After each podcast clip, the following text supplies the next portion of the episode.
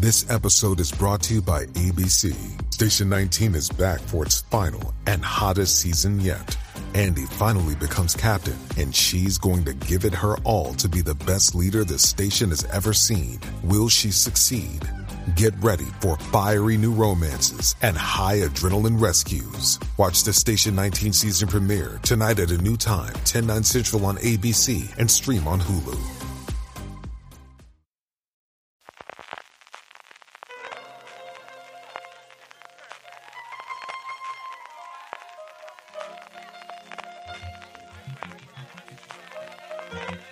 Estás escuchando Fuera de Series con CJ Navas.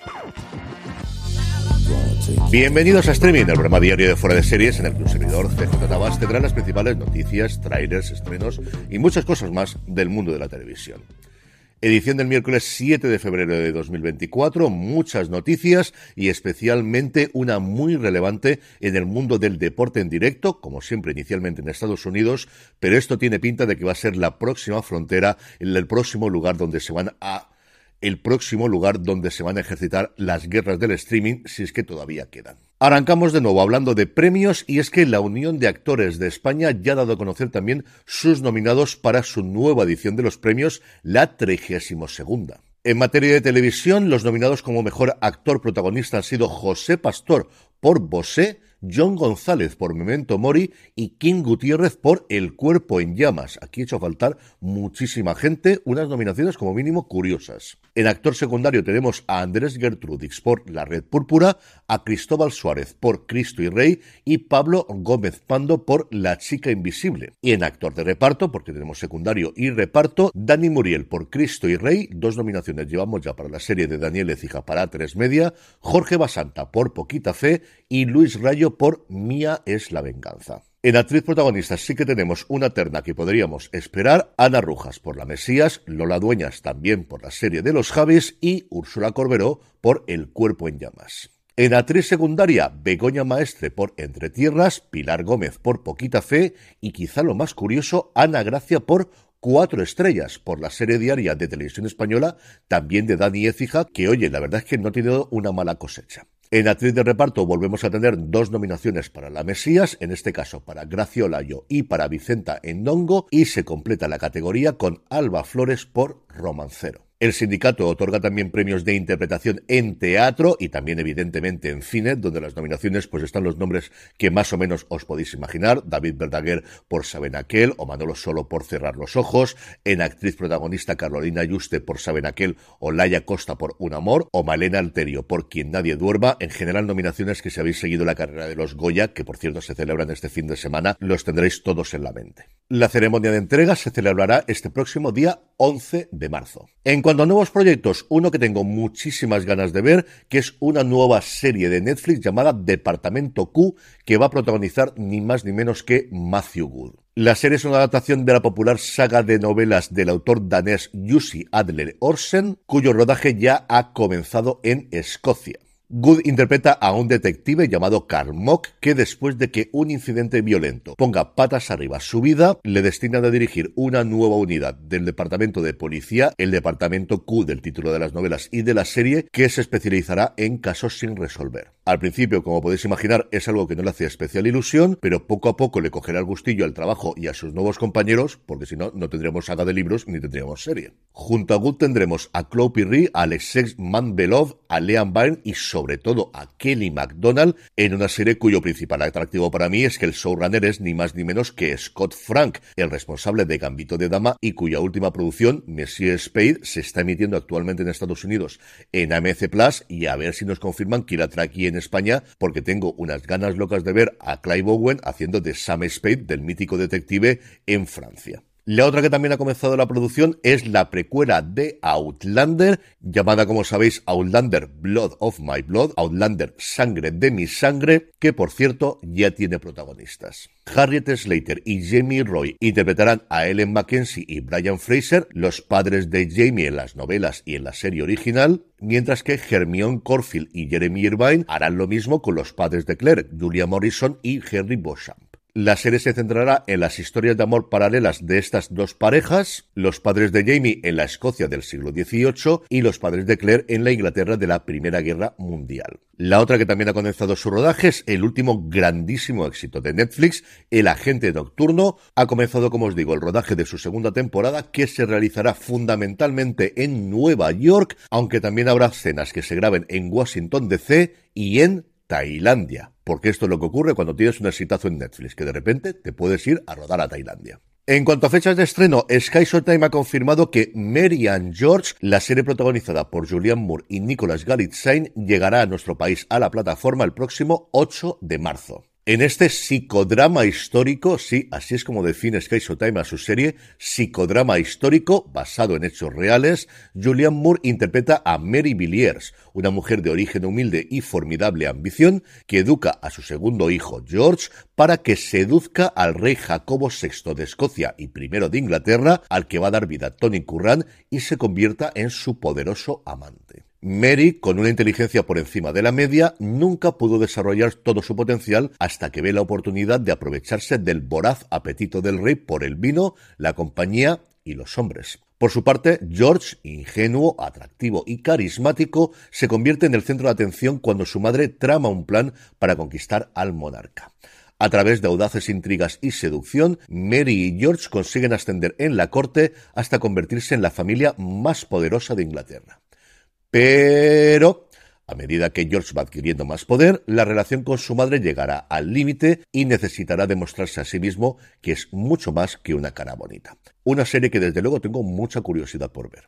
Y la otra fecha de estreno es de True Detective. HBO ha decidido adelantar la emisión del quinto episodio de la serie protagonizada por Jodie Foster y Kelly Reese al viernes. No es la primera vez que esto lo hace HBO, lo suele hacer todos los años con la Super Bowl y también lo ha hecho con algún festivo o con alguna otra fecha señalada en Estados Unidos. Así que esta semana podréis ver el penúltimo episodio en el que ya os puedo adelantar que pasan cositas dos días antes de lo que estáis acostumbrados en HBO Max y sin abandonar el conglomerado Warner Bros. Discovery, el garaje del futuro de Robert Downey Jr. se podrá ver a partir de este 28 de febrero en Warner Televisión. En esta docuserie, protagonizada por el actor, mostrará su pasión por los coches clásicos y el proceso de transformarlos en automóviles respetuosos con el medio ambiente. Se estrena, como os digo, el miércoles 28 de febrero a partir de las once y media de la noche, eso sí, con doble episodio, y a partir de ahí dos episodios más todos los miércoles, después del cine, en una serie que al final no deja de ser vamos a pagarle a Robert Downey Jr. lo que quiera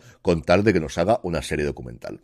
Y terminamos hablando de industria, que como os adelantaba es la gran noticia con diferencia del día. Es de las pocas ventajas que tiene esto de grabar a primera hora de la mañana en vez de hacerlo por la tarde-noche. Y es que cuando saltan estas noticias a las diez y media, pues uno tiene tiempo de poder leerlas y comentarlas por la mañana.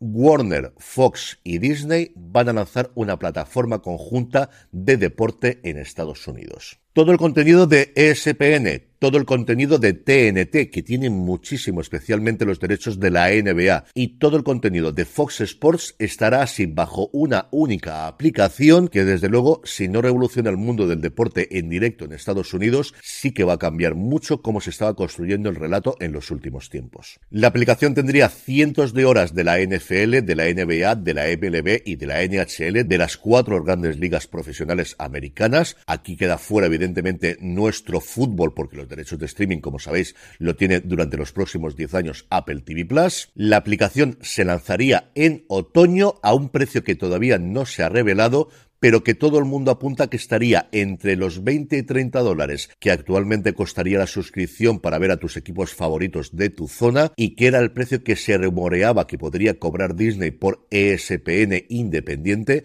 y los 75-80 euros que a día de hoy cuesta Hulu Live o YouTube Televisión, que era la única forma de ver este deporte actualmente por streaming. Cada empresa sería propietaria de un tercio del nuevo medio y le otorgaría licencias de su contenido deportivo de forma no exclusiva. Es decir, Fox podrá seguir emitiendo su deporte en directo por su lado, Disney exactamente lo mismo con ESPN Plus o con ESPN si se decide finalmente a dar el paso, y Warner tres cuartas partes de lo mismo. El servicio tendría un nuevo nombre y una nueva marca, que tampoco conocemos a día de hoy, un equipo directivo independiente, yo creo que esto es absolutamente fundamental, y si esto suena es que es una cosa muy parecida a lo que en 2008 provocó la creación de Hulu. En esa ocasión fueron NBC Universal y Fox la que la comenzaron, se sumó posteriormente ABC, se sumó posteriormente CBS, fueron saliendo después una a una todas del proyecto, hasta que a día de hoy la única propietaria es Disney, mientras aclaran cuánto tienen que pagar a Comcast definitivamente por ese tercio de las acciones que le quedaba de NBC Universal.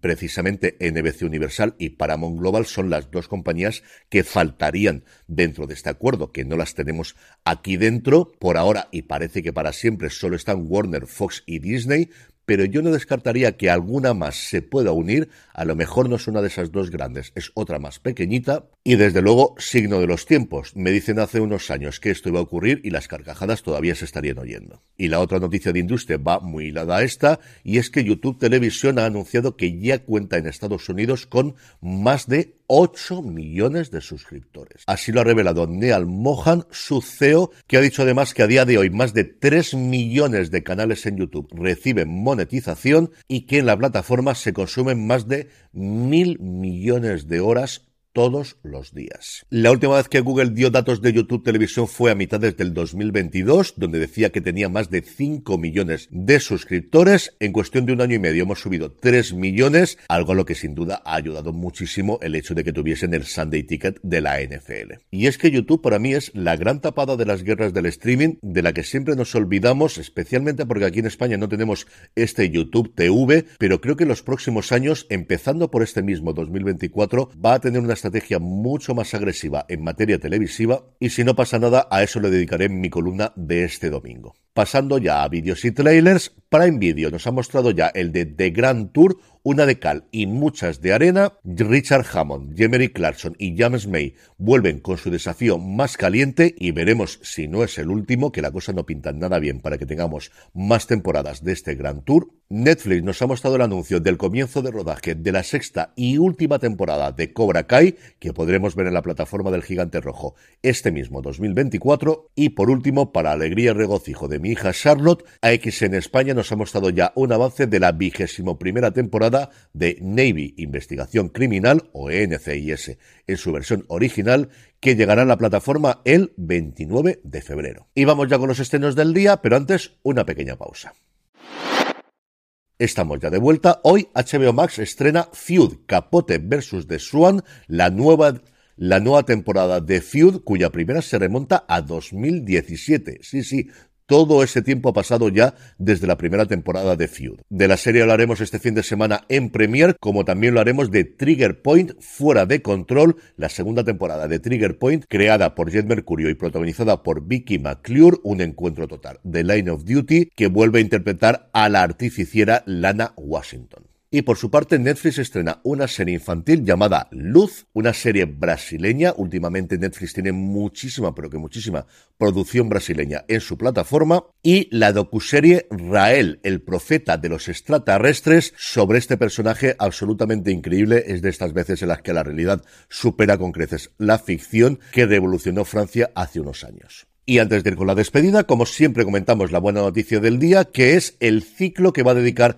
desde hoy mismo TCM a Stanley Donen, el coreógrafo de Hollywood. Este mes de febrero se cumplirán cinco años del fallecimiento de Stanley Donen, uno de los grandes maestros del musical de Hollywood, y TCM va a homenajearlo emitiendo durante todos los miércoles del mes de febrero algunas de sus mejores películas. Grandísimos clásicos como Siempre hace buen tiempo, Bodas reales, Profundamente en mi corazón, Dos en la carretera, Tres chicas con suerte y, por supuestísimo, Cantando bajo la lluvia y Siete novias para siete hermanos. Además, el miércoles 21 de febrero, el día que se cumplen los cinco años del fallecimiento de Donner, todo el día estará dedicado en exclusivas a películas en las que él participó sin duda uno de los grandes, grandes, grandísimos directores del Hollywood clásico y relativamente moderno, porque su última película la dirigió en 1984, fue Lío en Río con Michael Caine. Y ahora ya sí, vamos con la despedida del día que nos la envía Pablo Díez.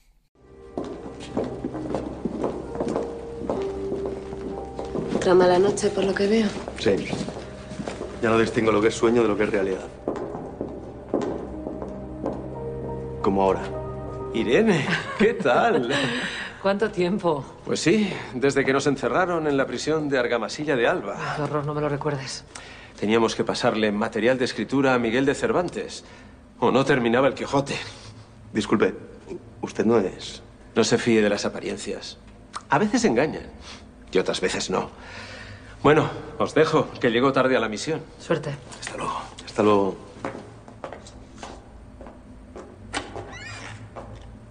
O sea que viaja en el tiempo.